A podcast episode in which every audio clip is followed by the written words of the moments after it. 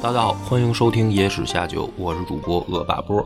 我是张小娘，今天这集节目呢，是听众在粉丝群里点播的，是因为我们上次直播，最近刘亦菲演的那个《梦华录梦华录》，然后有人听完直播，我不知道是不是因为这原因啊，可能吧，觉得宋朝挺有意思的，所以点了一期，想听听这个竹影斧声，啊，也叫斧声竹影，啊这两个都行，竹影斧声一个意思吧。一个意思。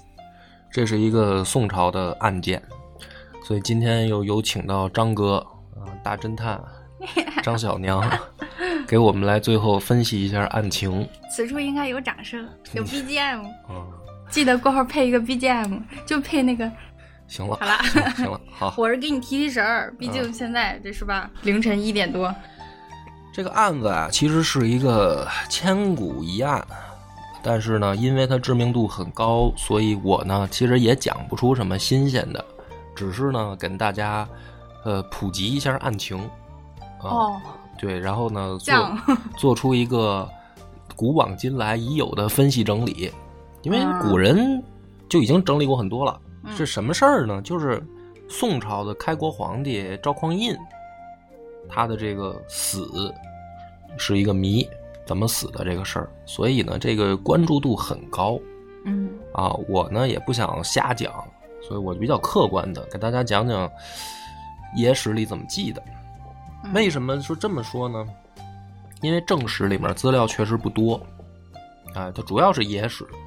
这种事儿正史里也不好记，对吧？嗯，我觉得敏感时，要么就是没事儿，要么就是没有大家想象的那么邪恶，一嗯他就没记，就没事儿，人家就没记嘛。嗯要不然就是确实挺邪恶的，史官都不敢记，嗯，只有两种可能啊。所以你听完了以后，你给分析分析这案子呀。先跟大家简单描述一下啊，万一有对宋史不了解的朋友呢，就通过这个先了解一个全貌。发生在开宝九年，哎，大宋开宝九年十月，从现在呢就是公元的九百七十六年，宋太祖赵光赵匡胤啊，他弟弟叫赵光义，这两个名字呢发音啊，说快了以后啊，太容易绕口，所以呢，我就管赵匡胤叫老赵，啊，这样的话就不容易听混了。说这老赵呢，有一天晚上叫弟弟赵光义呀、来聊事儿，大晚上的，嗯边聊呢，据说还边喝着酒。但是呢，不知道他俩聊什么，因为把左右全都屏退了，就是什么侍卫、什么宫女儿，那不都不用服务啊嗯。今儿我们俩说点儿不能让外人听的事儿。那么在他俩在里面谈事儿的时候呢，说外面就有人透过这个窗户的影子，这就叫烛影嘛，里面点着蜡烛，这蜡烛映着这人影儿在窗户上，看见什么了呢？说哥俩聊的时候，赵光义就多次避席，避席避席就咱俩这么面对面坐着说事儿嘛。嗯哎，赵光义就站起来往后退，嗯退开就离开这酒桌，嗯而且不止一次，是多次。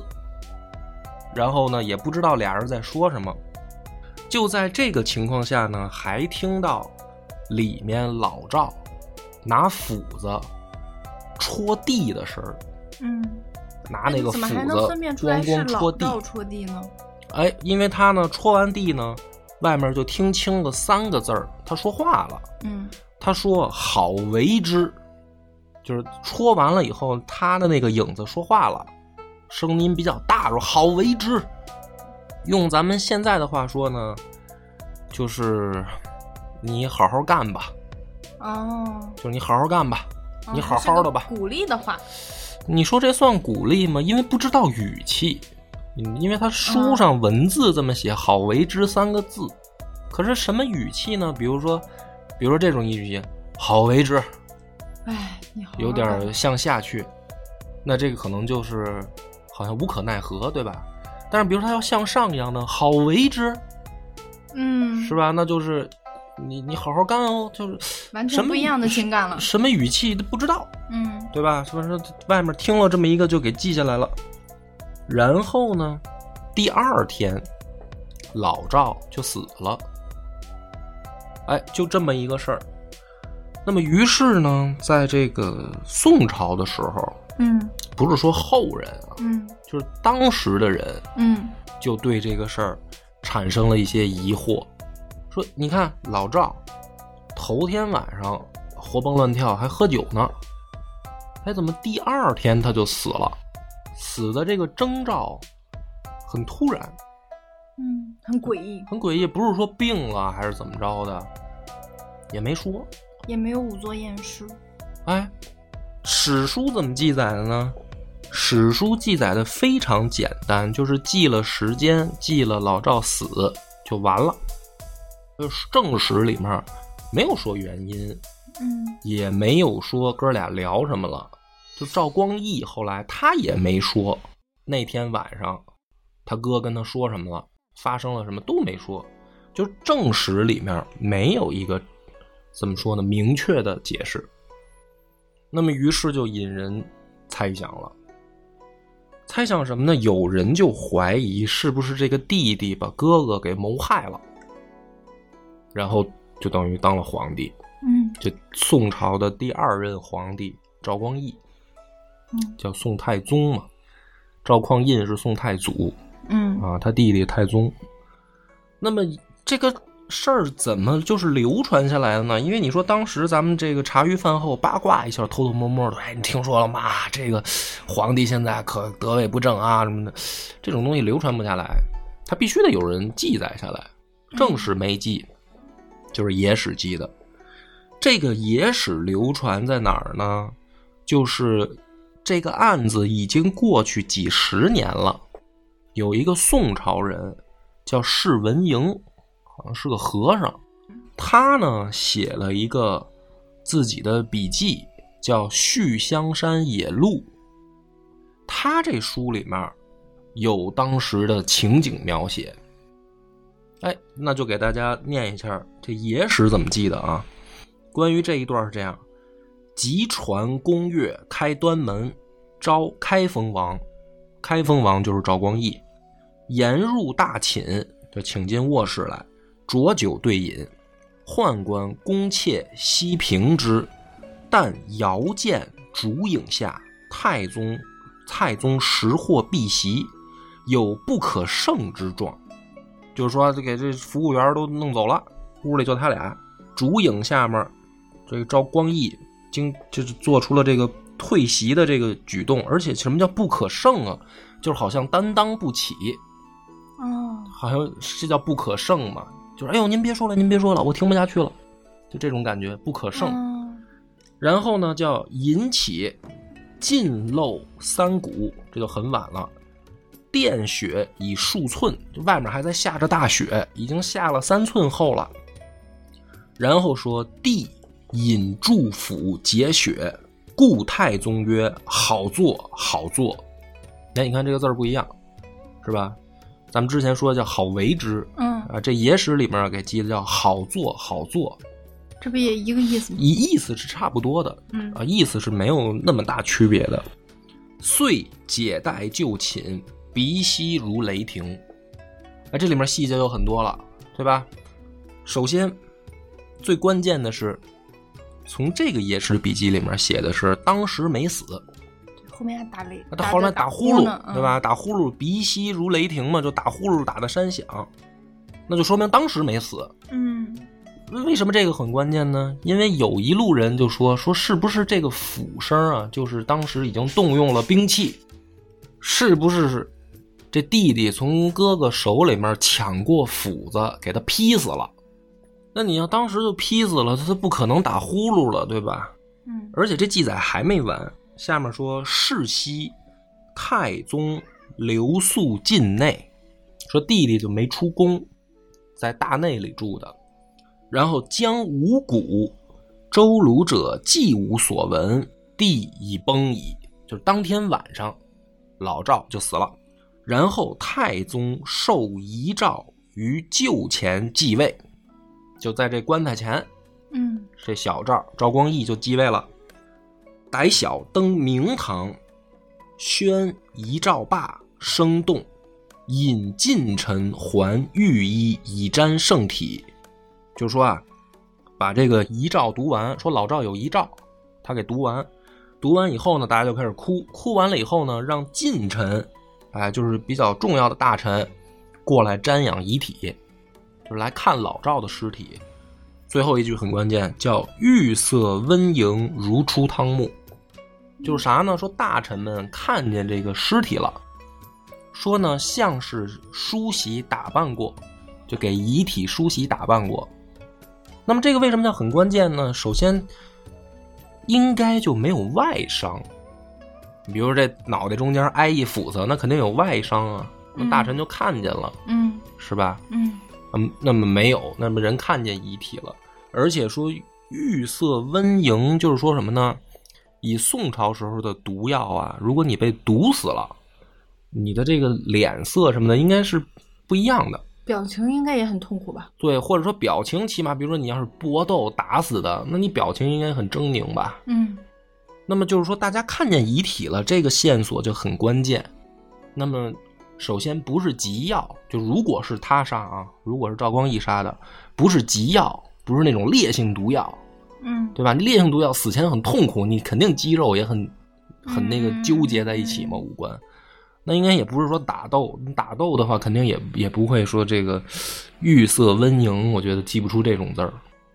那么这个就是所谓的千古一案的最初的版本，嗯哎，就是说正史里面没这些细节，这是一个野史笔记。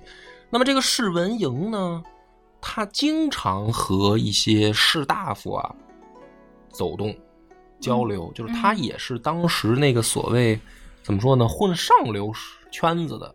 混圈子的这么一个人，佛教名媛，哎，就是有点名媛这意思。那他据说跟他交往着的人里面还有欧阳修这种历史大名人，嗯就说这人还不是一个说那种，比如说我自己跟家随便弄点小报儿在街面上传，嗯他还是一名士那种感觉。嗯他写的这么一个东西，于是流传度很广。嗯那么讲到这儿的时候，大家就会想了，就是史学界呢对这个事儿也早就有研究，并且也有争论。嗯那么比较主流的，就是说流传到现在比较主流的呢，比如说《宋史》这个学界有一个权威是邓广明先生，他就认为说，首先不是赵光义亲自动的手，原因呢，人家给解释了，第一个是说赵氏兄弟的感情还不错，自己下不去手嘛？哎，就是说按照正常分析，应该也下不去这个手，嗯啊，因为老赵可不是这个什么皇二代，人家是创业者。嗯赵匡胤是靠自己一枪一棒混军队嗯，这么混起来的。呃那么在他混起来的过程当中，他弟弟也没少帮忙，嗯就是哥俩的关系在创业的过程当中应该还不错。嗯不是那种说是啊，老哥出去创业，等已经当了皇帝，然后再把弟弟接过来当王爷，嗯，那中间可能很多年不联系，没感情。嗯他们这老赵家感情还不错，所以呢，这个邓先生认为说，是不是他动手呢？应该不是。那么有没有可能是买凶杀人？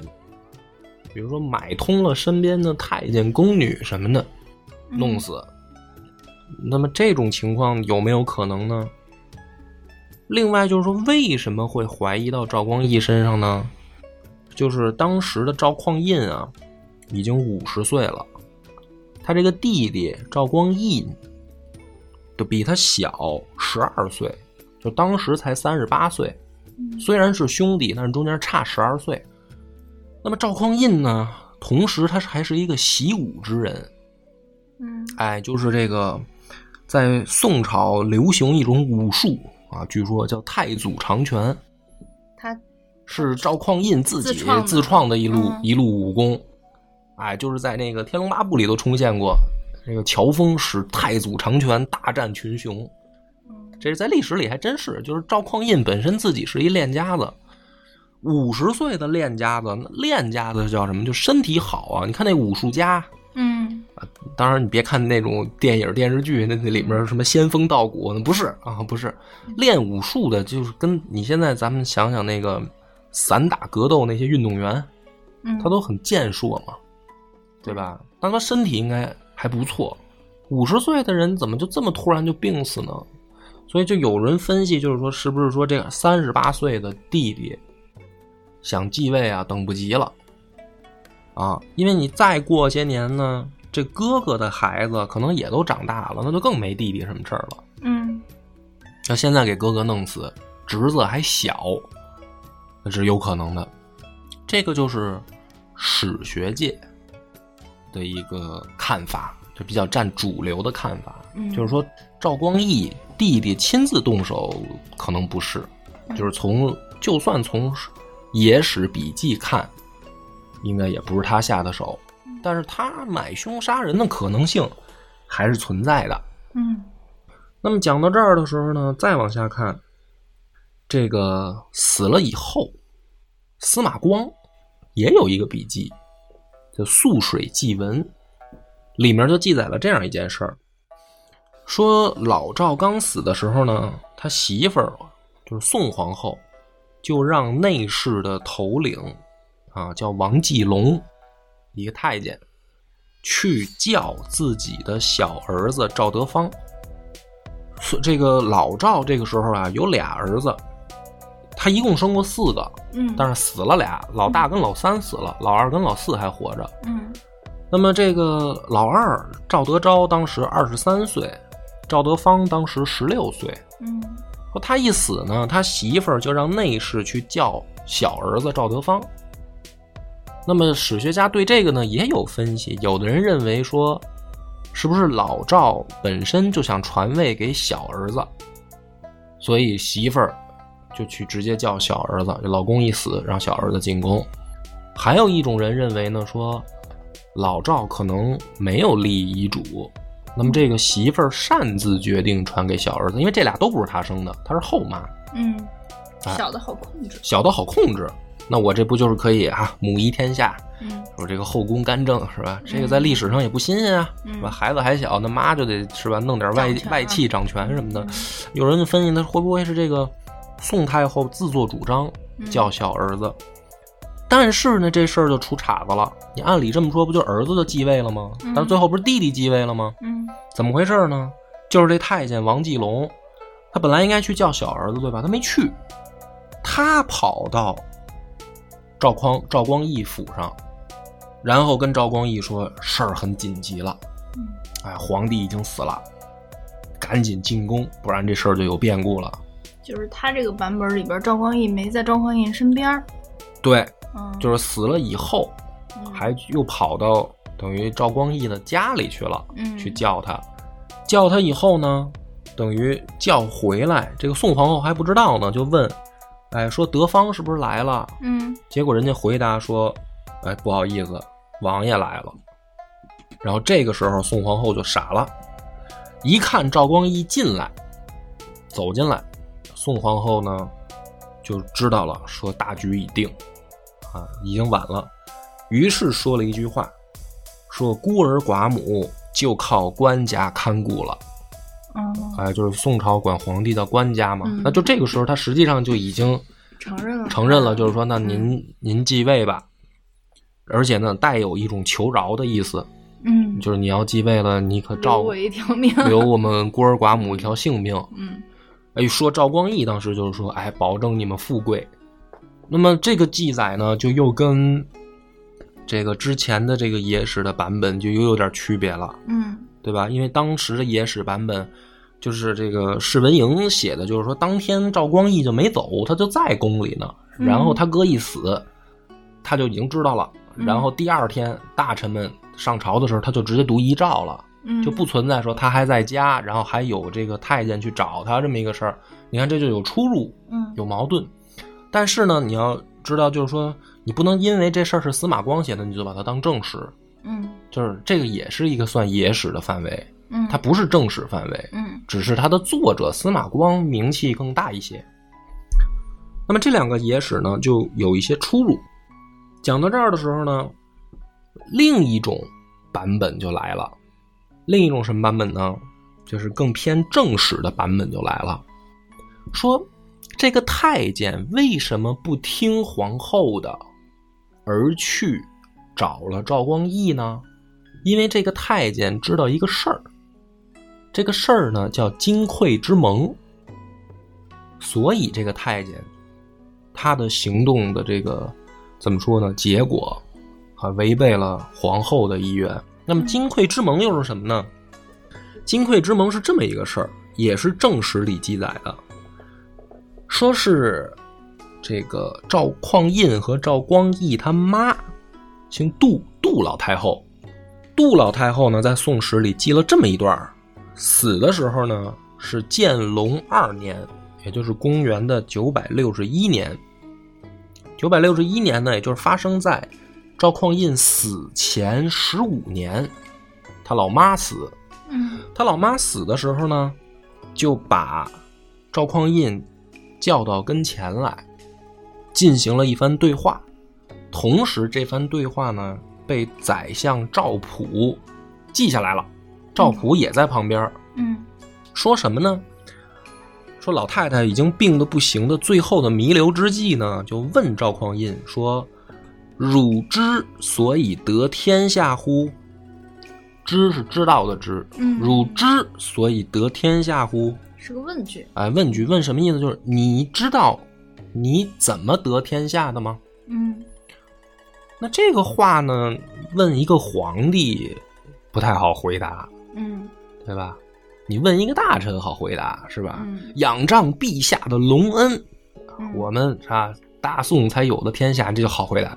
这老妈问儿子，这儿子呢想了半天，老妈说你必须得给我一答案，你说你心里怎么想的？这儿子就说：“臣所以得天下者，皆祖考及太后之姬庆也，祖上积德，嗯老妈贤惠，所以我当皇帝。”啊，但是这个话一听就是很扯太淡，官方 了，对吧？很扯淡。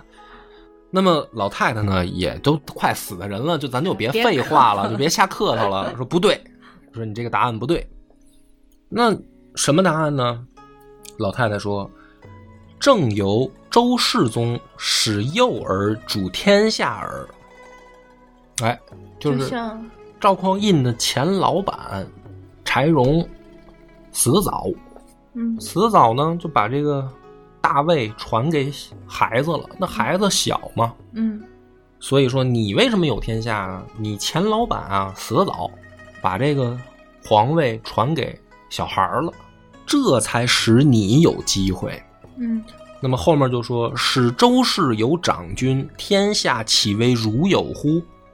对吧？嗯那么赵匡胤他是也有一个很著名的历史典故，叫“黄袍加身”嘛。嗯，搞得好像自己被迫一样，嗯啊，都是小弟们逼着我当皇帝的嗯啊，我本来不想当。老太太就很直接嗯，说要是人家老柴家有个年纪大的孩子继位，轮得上你吗？嗯是吧？人们就是孩子小，你欺负人家孤儿寡母嘛。老当妈的到最后死前就说了句大实话，嗯嗯那说到这儿呢，他就接着就说啊，说汝百岁后，当传位于汝地，四海至广，万己至众，能立长君社稷之福也。就是说啊，你呢得吸取教训，你死了以后啊，最好把皇位传给你弟弟，因为你弟弟年纪也不小了，嗯他他年纪大了，他能坐得稳皇位，而且也是咱老赵家自己人。嗯那么这样的话呢，如果你能做到的话，百姓就有福了。要不你又弄一篡位，又改朝换代，说嗯吃苦的最后也是老百姓。说老太太等于留了这么一份儿遗嘱，算是。嗯那么下面呢说太祖顿守契约，敢不如教。然后太后故谓赵普曰：“尔同记五言，不可违也。”命普于榻前为约誓书，普于执尾书，陈普书，藏之金匮，命紧密工人长之。就是说，老赵听完了以后说：“哎妈，行，都听您的吧，嗯啊，您踏实去吧。”嗯然后呢，这个老太太说：“那行了，你同意了。嗯来，这赵普小赵，嗯你把这事儿记下来，记下来以后呢，你监督他，别到时候他忘了，嗯然后老太太就死了。这事儿呢，就是赵普就给记下来了。那么讲这个金匮之盟是什么意思呢？就是说当时的这个进士，有人知道这个事儿，嗯知道这个事儿，就是说打杜太后死的时候，就有了这么一个约定，嗯如果老赵死的话，传给弟弟赵光义。哎，那么这个太监为什么不按皇后的意思办呢？那就是按太后跟先皇的意思办，因为他知道赵普有这么一个记录，他按皇后的意思办，将来也得吃瓜落。嗯等到这个宰相拿出这个东西的时候，对吧？那这皇位还得还给人家赵光义，那赵光义能能饶了我吗？他不得收拾我吗？嗯，就是皇后这一这一圈人不都完蛋吗？嗯所以太监他就去直接就告诉赵光义。嗯那么这是一种说法。啊，金匮之盟这个事儿是《宋史·杜太后传》里面有写的，这是一正史。但是呢，它也有疑点。疑点是什么呢？咱先说啊，这事儿合不合理呢？其实也合理，因为什么呢？就是建隆二年的时候，赵德昭八岁，赵德芳一岁。如果老太太说这个话，倒也不过分，嗯因为这俩孙子确实太小。嗯老太太说：“那我万一你过两年你嘎嘣脆了呢，对吧？那你这俩儿子确实太小。可是呢，这问题就是，就算有金匮之盟，那是发生在十五年前的呀。十五年，都过了十五年了，过了十五年，赵德昭都二十多了，嗯他不小了。”嗯还履不履行金匮之盟啊？再说你这太监记忆力怎么这么好呢？对吧？最大的一个问题就是，如果有金匮之盟的话，是不是应该老赵一死，赵光义就把这拿出来，对吧？他没有，他是已经当了皇帝以后，有一天赵普提醒他说：“官家，你忘了有一个金匮之盟，你怎么不跟大家说呀？”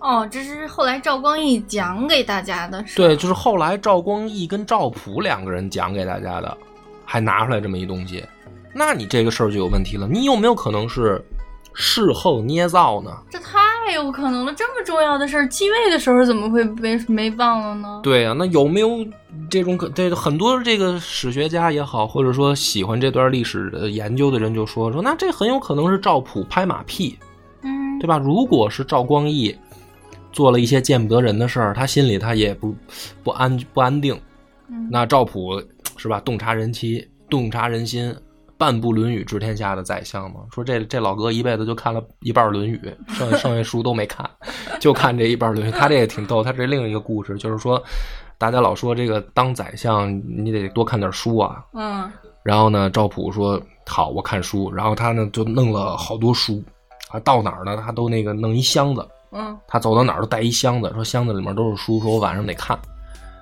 后来他一死啊，人家打开他那箱子，里面就就一本《论语》，啊，就一本书。然后呢，一看还就翻了一半儿，说一本都没看完。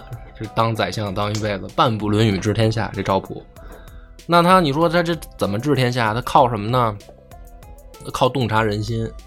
嗯那你说这个赵光义有这么大一心病，这大宰相不得给皇帝心里按摩一下，编一个事儿，对吧？反正当时人都死了，杜太后也死了，你哥也死了，剩下当时在场的除了你就是我，我这故事多圆满干啥啥不行，拍马屁第一名。啊！对啊，然后这这个赵普，对吧？就是说，有的人就怀疑说，那这事儿是真的吗？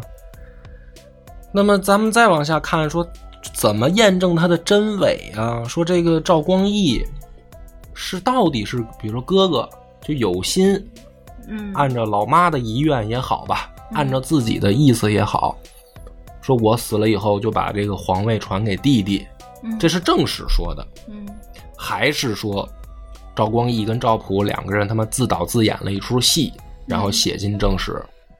怎么判断这事儿呢？啊，也有这个前辈呢就分析啊，说这个人的行为他得统一啊，对吧？就是说你前面的跟后面的行为看看能不能找到对应，嗯就发现这个赵光义后面特别爱下毒，毒别人。那么最关键的就是你对老赵的儿子怎么样？嗯哎，你这就能反映出来说，比如说你他爹要是你毒死的，你肯定早晚得收拾这俩小兔崽子。你要是心里无愧，是吧？我就堂堂正正的，我当时我哥就说了，传位给我，我没有什么，我没有什么鬼。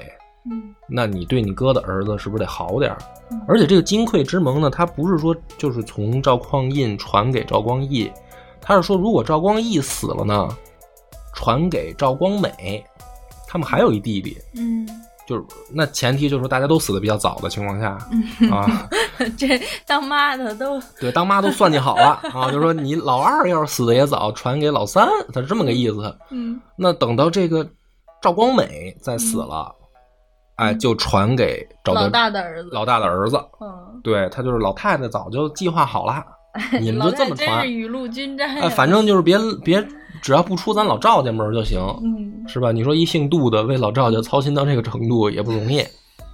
那大家就说了，说那你看看这个赵光义怎么对待哥哥的两个儿子，不就知道了吗？嗯，那么咱们就再往下看，那对这俩儿子怎么好呢？怎么怎么样呢？怎么好呢？哎，三年后，赵德昭自杀，就是老赵死了以后三年，赵德昭就自杀了。这个案子是怎么记的呢？说当时啊，这个宋大宋还没统一天下呢，嗯这北边还有北汉呢，就是杨家将，杨家将原来服侍的那个，那就是北汉，嗯杨家将是降将，他们就打北汉，打北汉呢不太顺利，北汉呢打不过，他们就把契丹招来了，就等于请外敌入侵，啊，然后结果呢，这大宋就是先胜后败，嗯他们打打北汉打得过，但没打过契丹。于是呢，这个班师回朝以后呢，说这赵光义啊就不高兴。但是你不高兴的话呢，你毕竟这个出征在外，你有胜啊，就是你前面不是打赢了吗？嗯也有功啊。那你后面输，你要罚也行，但是有功得赏，有过才罚嘛，嗯，对吧？赏罚分明嘛，啊赏罚得分明嘛。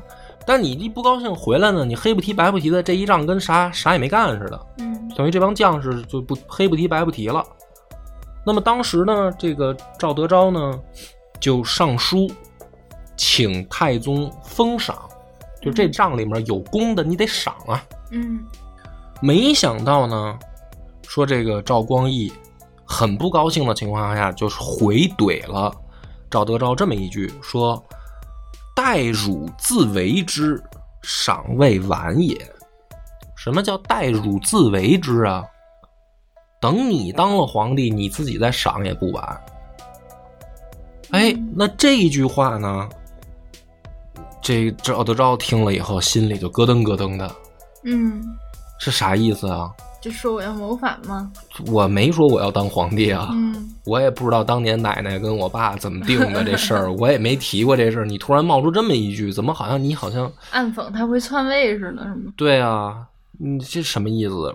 于是说当天赵德昭就自杀了。哎，这个事儿也被司马光记在这个《涑水记文》里。这司马司马光是司马赵光光啊义的黑粉儿吧？司司马光按理来说，他毕竟是一个怎么说呢？我们公认的这个史家，马，嗯，就他不光是一个这个政治家政治家，他也是一个史家。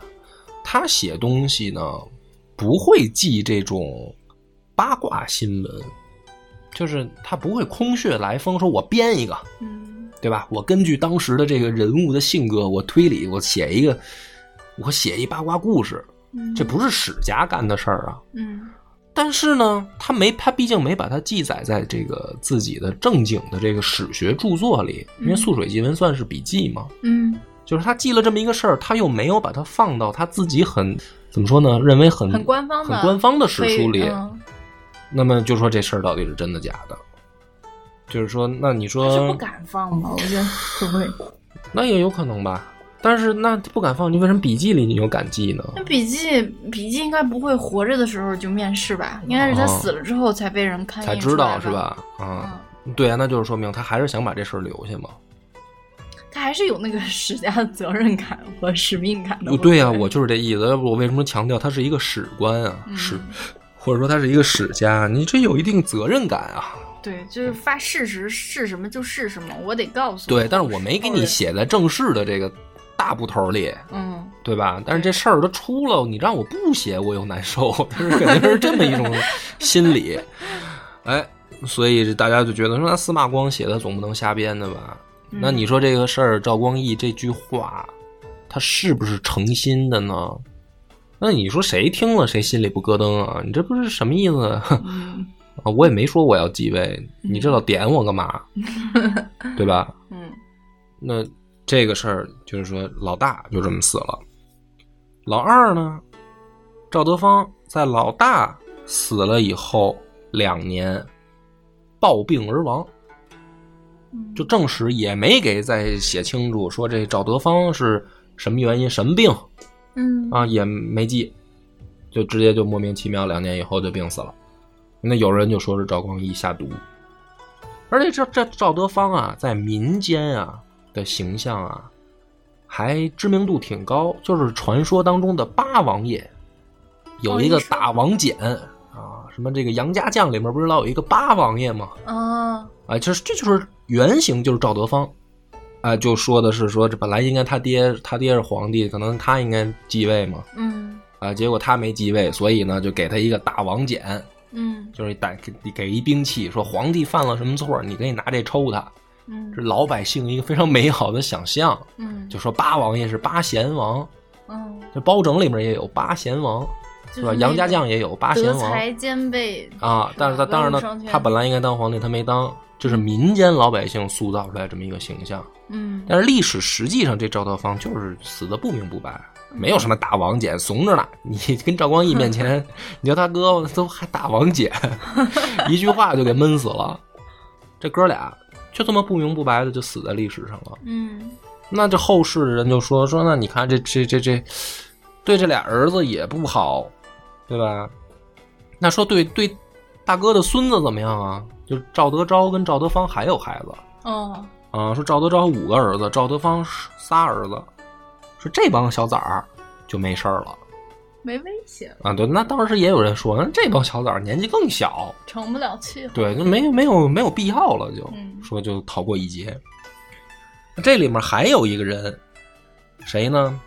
赵光美嗯，啊小弟，小弟，后来在历史的名字叫赵廷美啊，因为嗯赵光美是什么呢？就是因为赵光义当了皇帝，要避就要避他的讳，这嗯个光字儿就要避讳，所以嗯赵光美就叫赵廷美了。嗯赵廷美又怎么样？因为你按照如果真有金匮之盟的话，那你死了，你第一顺位继承人应该是你这个弟弟。嗯， 但这赵廷美活不了了呀。哎，你感觉就要是给他说死了是吧？赵廷美也出事儿了啊、嗯！赵廷美出一什么事儿呢？说赵德芳死后又过了两年，出这么一事儿，说这个有人告发赵廷美啊，恣意妄为，好像有阴谋，嗯就是有人揭发检举，嗯没实名实据啊，就接着匿名举报信了，你就这么理解吧。然后呢，在没有调查清楚的情况下，赵光义就先把赵廷美开封府尹的这个官职给罢了。开封府尹嘛，嗯因为在北宋啊，有这么一个不成文儿的一个规定，也不能叫规定嘛，不成文儿的一个算是潜规则，就是赵匡胤当过开封府尹，那么后来呢，他当上皇帝以后，他让赵光义也干过开封府尹，这个开封府尹相是不是相当于北京北京市市长？呃，差不多级别上是，嗯级别上是差不多的，嗯啊，那么赵光义呢，当的当这个皇帝的时候，让赵匡胤的儿子也当过开封府尹，嗯就是大家就会觉得说，这个皇室的成员如果要可能有继承大位的资格的时候，就是来这儿刷简历来。就先当开封府尹。嗯哎，就就这么一个北宋的一个，算是它不是一个规矩，没有明文规定，嗯啊，但是大家都知道，就这么一个流程。那么他直接就把赵廷美的开封府尹的官儿给免了，就因为这么一个举报信。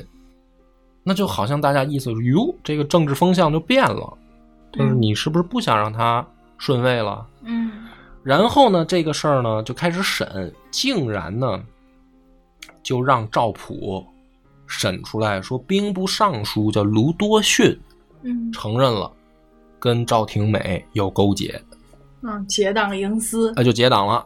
那结党就是奔着谋反去嘛，嗯这兵部尚书撂了。嗯完事儿呢以后，兵部尚书还提供了更多线索，就是说赵廷美给军械库，你看首都军械库的副使送了很多金银珠宝，嗯，就等于首都的武器库嘛。那司马懿这个政变的时候，他就是等于掌握了武库，嗯，然后他养的这帮死士就有兵器了，就把曹爽这个等于逼得回不了城，嗯那所以这个首都的武器库就很关键。那你给首都武器库的这个副使送这么多金银财宝干嘛？你是不是要兵变？那就这就算真凭实据了。于是最后呢，就把这个赵廷美软禁在西京洛阳，因为东京是汴梁嘛，西京嗯洛阳，然后把卢多逊流放到崖州。没过多久，啊，没过多久，就把赵廷美贬为涪陵县公，就再进一步下放，嗯然后安置到了房州。房州就是现在的这个湖北房县，嗯再再往再往南去吧。嗯最后呢，是两年以后，赵廷美也莫名其妙就死了，嗯就是也没有任何的说法，说怎么死的啊？有的顶多给一个说郁郁而终，嗯，那我你觉得，我说我想说，您要真是说要造反，然后最后留条命，你还郁抑郁个屁啊！你刘这条命应该想着东山再起是吗？对你要这么大野心，然后野心都败露了，然后你还能活着，你就知足吧，你还嗯抑郁，对吧？那他抑郁什么呀？他没想谋反，他才抑郁吗？这有可能，但是不是抑郁而死啊？是不是也嗯下毒了呀？这倒说不好，我觉得说不好，嗯，壮志难酬了，也可能抑郁而终。就在这个情况下还没完，因为在赵光美，就是赵廷美死了以后啊，哎，这个赵普又说一个事儿，这叫不赵普可能哪儿都有的。哪儿都有他，那么可忙了。他跟大家说什么呢？说皇帝啊，跟他透露了一个事儿，说这个赵光美啊，原本就是乳母耿氏私通所生，就是什么意思呢？就她不是我妈生的，嗯他是我爸跟小老婆生的，就是有点皇家秘闻八卦。赵普说有一次，陛下官家偷偷跟我说了这么一八卦。那么这个事儿又代表什么呢？ 代表关家跟他真的是近啊，啊，太后跟他也近。关家首先，如果这个事儿，儿是真的 啊，就算是真的，就是说这个这是等于皇家丑闻吧，嗯就是不是太后生的，那皇帝就是跟你说了，你这么大嘴，跟赵普之前风格不一样。嗯啊，你没事儿传闲话儿，你这哪有一国宰相的样儿啊？嗯那你说了一定就是什么呢？一定就是赵光义他想让你说，你才敢说，要不嗯你没事儿传八卦干嘛呀？嗯那说这事儿有啥意义呢？就是如果是赵廷美，等于是他爹跟这个小老婆私通生的，那他就不是嫡出，那他就是庶出。嗯，这出身就不能继承那庶皇位啊出他就没有顺位继承权。哎，那是不是赵普说这个故事的意思就是说，你们不用瞎怀疑是不是官家又下毒给赵赵廷美毒死了？嗯不毒死他也没有顺位继承权，是不是？好像又是在给赵光义做心理按摩，所以他才这么大嘴，他这么勇敢，在这儿传皇家的八卦，嗯对吧？嗯所以呢，别看讲这么热闹啊，从老赵的死一直讲到这个小小赵的死，嗯死了这么多，最后终归呢，这些啊没有一个定论，嗯就是都是推测，嗯，从头到尾都是推测，两边儿其实你怎么说呢，都能说得通。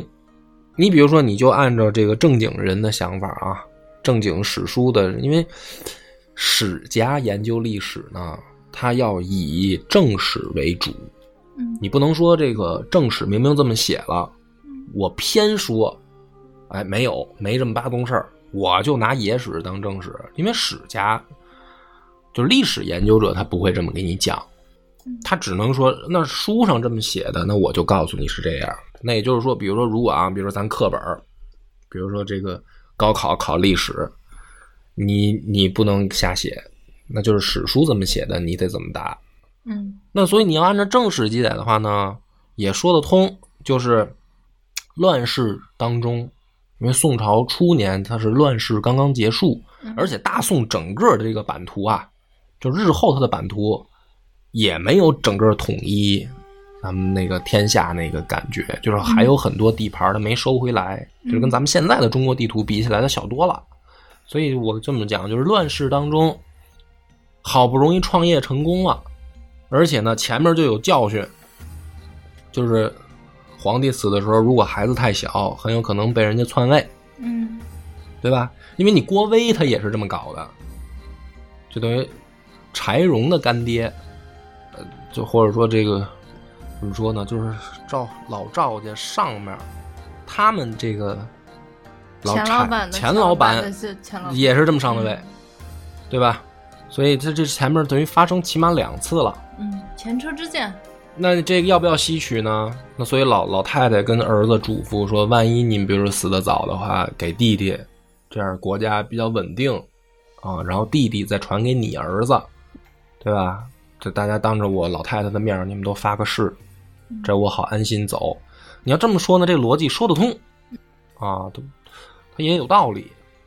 那于是呢，后面就顺理成章。那如果这个事儿说得通，那赵光义他可能就确实就是得位正当。这就很正当。嗯那就是哥哥死了，比如说哥哥旧伤复发， 那赵公赵匡胤也老上阵打仗，嗯就是比如说有暗有暗伤、内伤什么的，不知道后遗呢。对后遗症，再说古代本来这医疗水平也不发达，那嗯没准就是可能暴病而亡，这也有可能啊。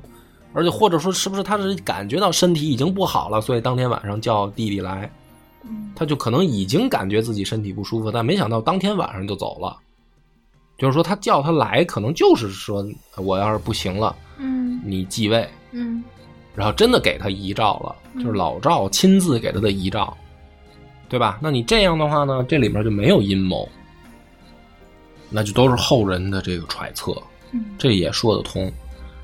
但是呢，你要说这个，那野史怎么会就这么来这么一手呢？就是不会空穴来风吧？嗯对吧？就说是不是这个赵光义，他这眼红皇位，他弄死他哥了，因为他哥头天晚上还喝酒呢，嗯啊，又是一练家子，嗯打呼噜还如雷呢，怎么第二天会暴毙呢？嗯年纪轻轻的，再说就算就算这个年纪轻轻的出事儿了，怎么会传给弟弟呢？历朝历代，你要知道，当皇帝的能传给儿子，他绝对不往弟弟那儿传，都是尽量传给儿子，嗯对吧？那当时他儿子也二十多了，也不小了，不是小孩了，怎么可能会想着传给弟弟呢？那都老妈死的时候，就算有这事，那都十五年前了，嗯对吧？那他妈的意思也是说天下别乱。嗯对吧？他才定这么一盟。那也许就是说，比如说等儿子长，等孙子长大了，这盟就废了，有没有可能？也有可能啊。所以这个众说纷纭。嗯那么这个整个这个案件呢，在历史上就叫烛影斧声，嗯就是模模糊糊、飘飘摇摇的这么一个事儿，没凿瓷实了，所以他呢就给这个后世很多猜想的空间。那么张哥，哎呦你觉得终于问我了，真是、啊你觉 等了一期 了。等一期了，你觉得这事儿是有还是没有？我觉得嗯，这一期跟上一期讲那个诸葛亮继任者那事儿还不一样，不一样。不一样在哪儿呢？嗯不，一样在这一期老老实实、全神贯注的听了。我以为你要说，嗯，这事儿就是赵普干的，是吧？赵普干 的不到了，不到了，这得说。啊，那我太监干 的，那是谁干的？有你觉得有没有可能是赵光义杀哥哥？我觉得百分之八十的可能。哦，嗯，这个挺明显的。其实你所有的线索听下来，嗯是不是？首先，如果是赵匡胤想传给赵光义，赵匡胤想传给赵光义，那他嗯为什么要藏着掖着呢？嗯，是？吧？干嘛还要把赵光义什么单独弄在那个小屋子里呢？哎，对呃，，是吧？他可以就是大家在旁边也可以听对啊见，做我看正好说做个见证。对啊，对，而而且首先是，而且就从这个人的这种人之常情，我们去看的话，那个亲子之情，那绝对是爱子之情，绝对是大于手足之情的。他如果说抛弃、抛开自己二十多岁的儿子不管，然后要传位给弟弟，他有没有想过，他弟弟上位，如果儿子不服怎么办？儿子想要造反，那儿子还有命吗？对，对吧？有道理他。肯定会想得到后面啊，那干嘛要传给弟弟呢？这就很反常规了。对，对吧？然后再有就是，你想赵光义给自己就是继承地位找的所有的证据，都是事后。对，都都摆脱不了这个事后自己给自己把着吧的这个嫌疑，哎，嗯，而且而且如果当时就是传位的那个情况，如果正当的话，怎么就你想啊，后面连什么金匮之盟这样的角那个故事啊、嗯不，我们不且不说故事不故事吧，就情节都能想出来，那怎么就没有一个理由去圆当时这个俯生烛影对，的就这是这这当个天事晚件呢？晚上你哥到底说什么了？对啊，你你怎么把不这讲个讲事件你公开说说呀，啊？是吧？而且我觉得他也没准他哥跟他说说，我他妈打仗伤了下半身，这俩我怀疑都不是我生的弟弟。 然后所以赵光义不能说，你这个脑洞真的是啊很惊 奇，嫂子给我戴绿帽子了。然后赵光义没辙了，说那得了，我继位吧，我保证不给你说出去。